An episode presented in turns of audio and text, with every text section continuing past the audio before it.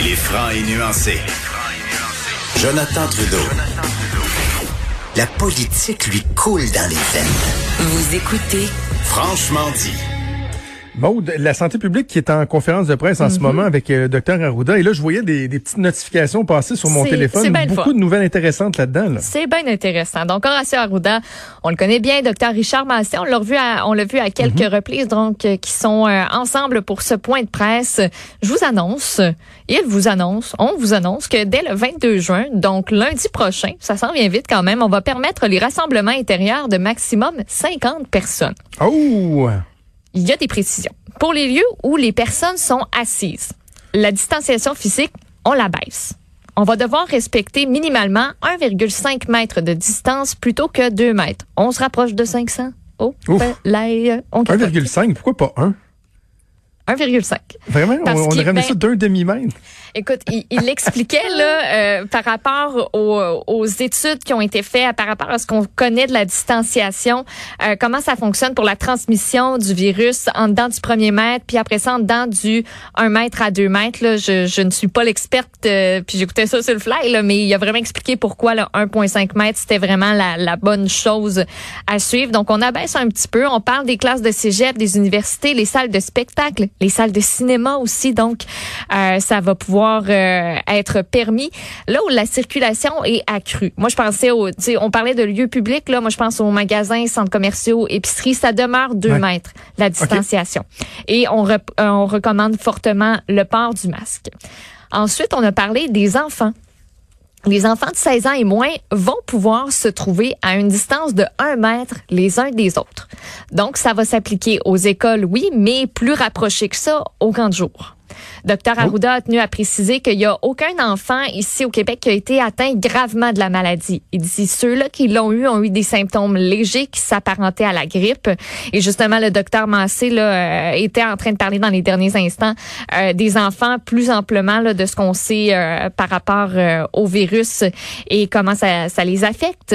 Les milieux mixtes, c'est un petit peu plus euh, touché. Donc, euh, je pense à des garderies ou des classes où tu as autant des adultes ou un adulte que des enfants.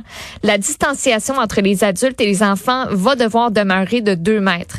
Mais les enfants, eux, vont pouvoir être à un mètre sans problème. Avec les adultes, par contre, on y va pour le 2 mètres, on le conserve et on parlait là, de la, la création de, de bulles Entre les enfants pour permettre de diminuer la distanciation. J'ai pas euh, j'ai pas pu entendre les explications, mais j'imagine qu'on est en train de les donner à l'instant, mais euh, si je me fie à ce qui a été fait dans d'autres provinces ou dans d'autres pays, c'est une bulle, c'est tu choisis l'enfant va choisir trois quatre amis puis c'est comme OK, nous autres on se tient tout le temps ensemble, puis nous autres on a le droit de se taponner, taponnez pas les autres.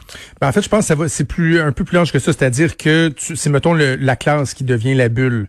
OK. Donc, les, mettons, tu as une classe de 18 élèves ou de 20 élèves, ben, ces élèves-là vont être ensemble dans le jour, vont, vont être à la récréation ensemble, vont dîner ensemble, vont être à la récré de l'après-midi ensemble. ma bulle, et il n'y a pas de mix avec les hein. autres. Oui, peut-être. Vois-tu, moi, je suis allée, là, dans le minimum. Une petite, petite bulle. Toi, tu y vas Une pour petite bulle. la méchante grosse bulle, qui est pas Ben, mal plus fun, par ailleurs. facile à maintenir. Ben, Je pense que oui, oui. mais en même temps, j'en avais discuté un peu il y a quelques semaines de ça.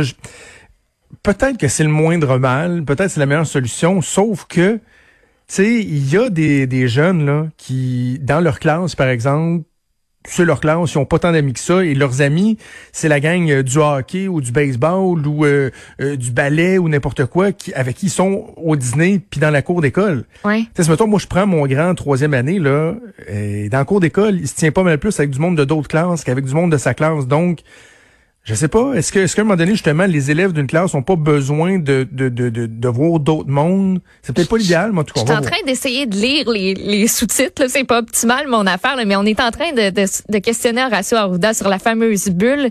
Puis, de ce que j'ai compris, là, il a pas l'air de dire que ce serait vraiment toute la classe au complet, parce que si on a un cas zéro, après ça, on est pogné avec tout le monde de toute la Ouais. classe qui, qui devient un, c'est un potentiel cas. là. Mais tu sais, c'est sous toute, euh, c'est sous toute réserve. Là.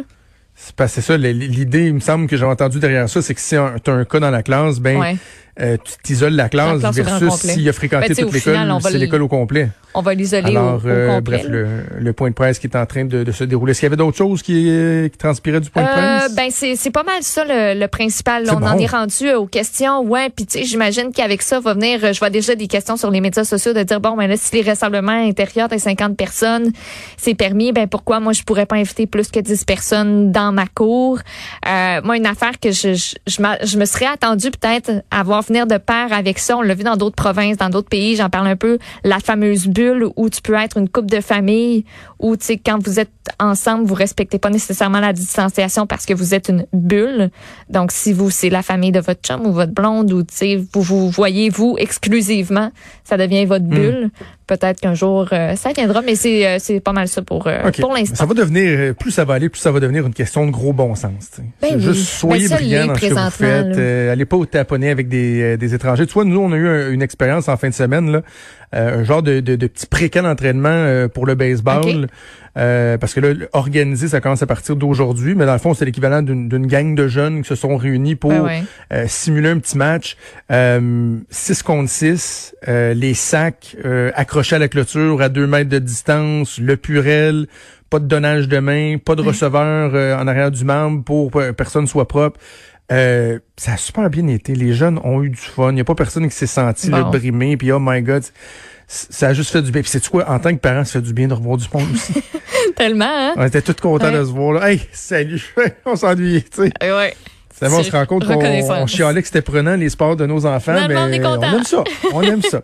Euh, OK, ben parlant du déconfinement, aujourd'hui, il y a euh, justement des, des mesures qui entrent en vigueur, notamment évidemment les restaurants un peu partout Ben au Québec, oui. sauf dans la région de Montréal, qui peuvent enfin Exact. réouvrir. Ouais, on vous accueille avec euh, des infectants et la fameuse question présentez-vous des symptômes de la Covid ou s'apparentant à la Covid? Euh, pour beaucoup de restaurants, donc le menu qui est désormais inscrit sur par exemple une ardoise au mur, on remet pas nécessairement de menu à certains endroits. Votre serveur va avoir visière et masque. Pour l'instant, c'est impossible de porter uniquement une visière sans masque. faut vraiment porter un masque de procédure et des lunettes ou bedon une visière.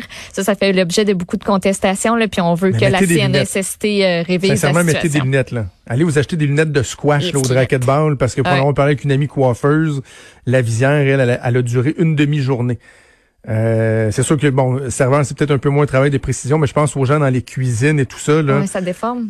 Quand les lunettes protectrices sont autorisées plutôt que la, la visière, mettez-vous des lunettes et un masque, vous allez être pas mal plus heureux. là. Ouais, je pense que oui. Puis euh, sinon, euh, le paiement par carte, on le privilégie, comme c'est le cas depuis Ben oui. euh, trois mois, pas mal.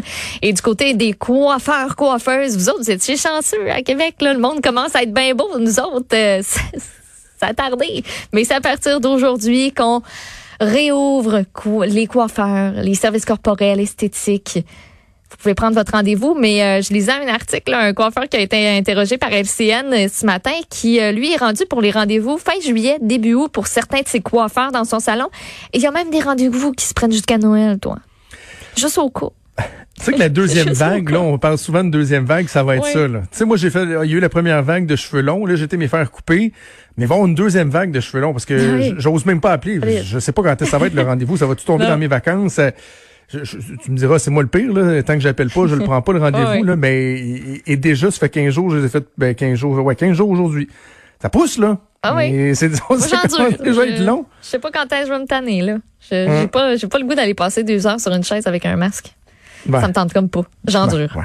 C'est mon Hey, problème. avant que- qu'on qu'on aille à la, à la pause, euh, je suis curieux de, de t'entendre sur cette nouvelle-là concernant les tarifs pour euh, les stationnements dans euh, les hôpitaux. Ça fait des années qu'on en parle. Ah C'est un engagement répété de la CAQ. Au début, c'était assez timide, semblait reculer.